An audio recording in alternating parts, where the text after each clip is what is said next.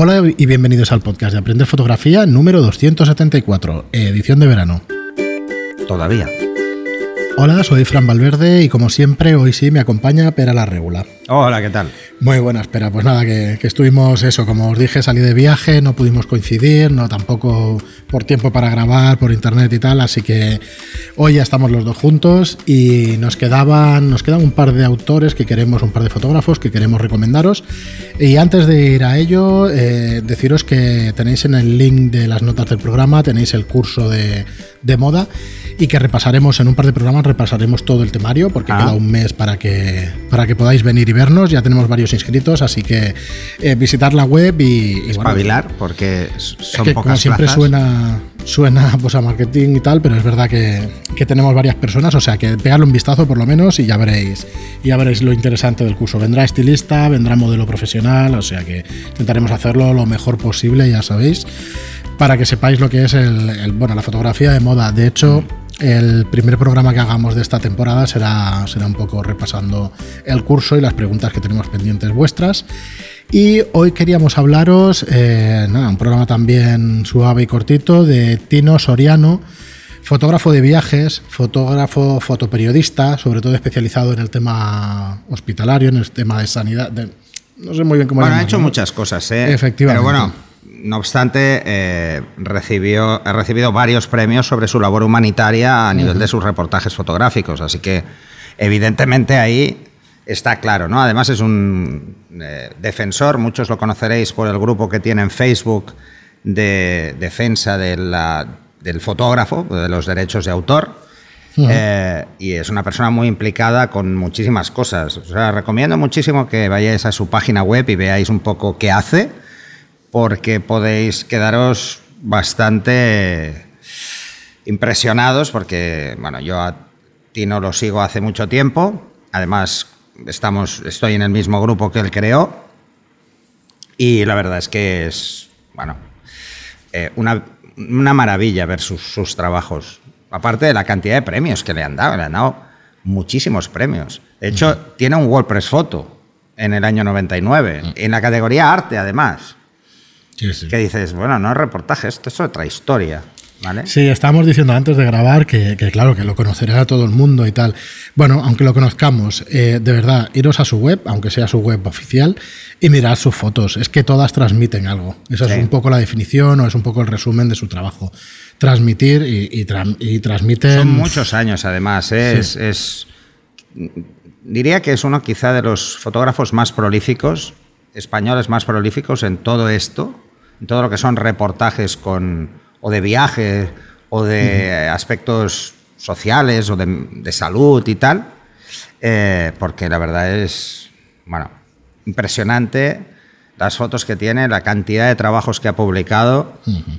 Así que yo os lo recomiendo muchísimo. Probablemente la mayor colección de fotos de donde vive, del lago Bañolas, porque ah, tiene fotos del lago Bañolas en todo tipo de condiciones climáticas, en todo tipo de ángulos posibles. He visto alguna de, de bañistas, de fotos movidas.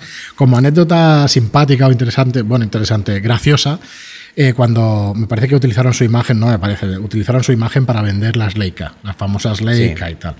Entonces él decía que, se encontraba en una de estas procesiones de Semana Santa y le decía, pues un andaluz y tal, gracioso, y ya sabéis la gracia que, tienen o tenéis los andaluces, que le decía, ¿pero dónde vas, Quillo, con la foto de comunión?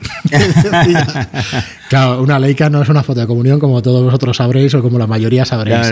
Es capaz de hacer unas fotos con este tipo de cámara que, bueno, que cualquiera con una reflex, pues que las busque y que... Sí, sí, sí. Vale, entonces...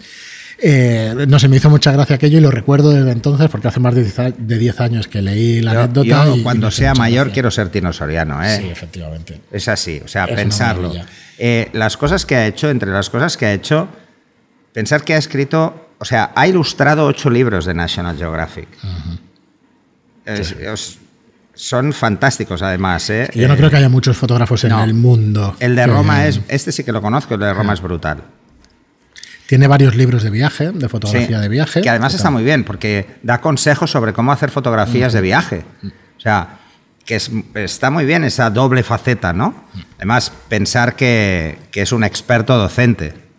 eh, lleva muchísimos años impartiendo talleres, charlas, eh, tanto en Madrid en EFTI como en Barcelona en, el Instituto de Estudios Fotográficos, en la Pompeu Fabra, en la Politécnica de Tarrasa, en la Autónoma de Barcelona, en la Universidad de Lérida, de Valencia, de Andalucía, la Ramón Llull. O sea, la lista es interminable.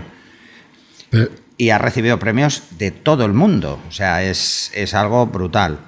Además, y bueno, es embajador de Olympus. Lo digo para los de Olympus, que lo sepan, que es embajador de Olympus y director artístico del Fotonature.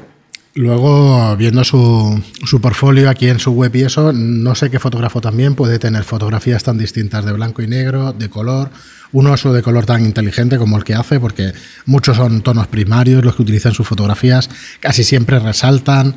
Las fotografías en, en, blanco y negro suelen tener un dramatismo especial, o sea, bueno, a mí me parece, vamos, brutal. Brutal su trabajo.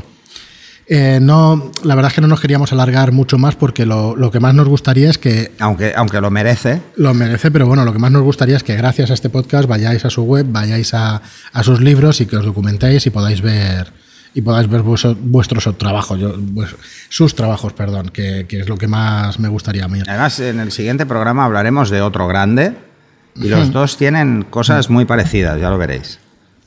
Muy bien, pero pues nada, lo dejamos aquí. Un programa cortito. Ya cuando terminemos este, esta quincena de septiembre, terminaremos con los autores. Y a todos vosotros, muchísimas gracias por escucharnos, por estar ahí como siempre y, por vuestros comentarios y reseñas, ya sabéis, en iTunes. Muchas gracias por vuestras reseñas de 5 estrellas. Y en iBox por vuestras reseñas, comentarios y las 5 estrellas que nos. y el me gusta que nos ponéis. Un, detalle sobre Tino, ¿eh? Encontraréis más información en la web de Tino Soriano que hay en National Geographic. ¿Vale? O sea, todo el apartado de National encontraréis muchísimo, ¿eh? muchísima más información, ¿eh? Solo daros ese apunte. Sí, os dejo aquí también el, enlace a, eso. Y bueno, una maravilla, una maravilla. Pues sin más, hasta el programa siguiente. Hasta, el siguiente.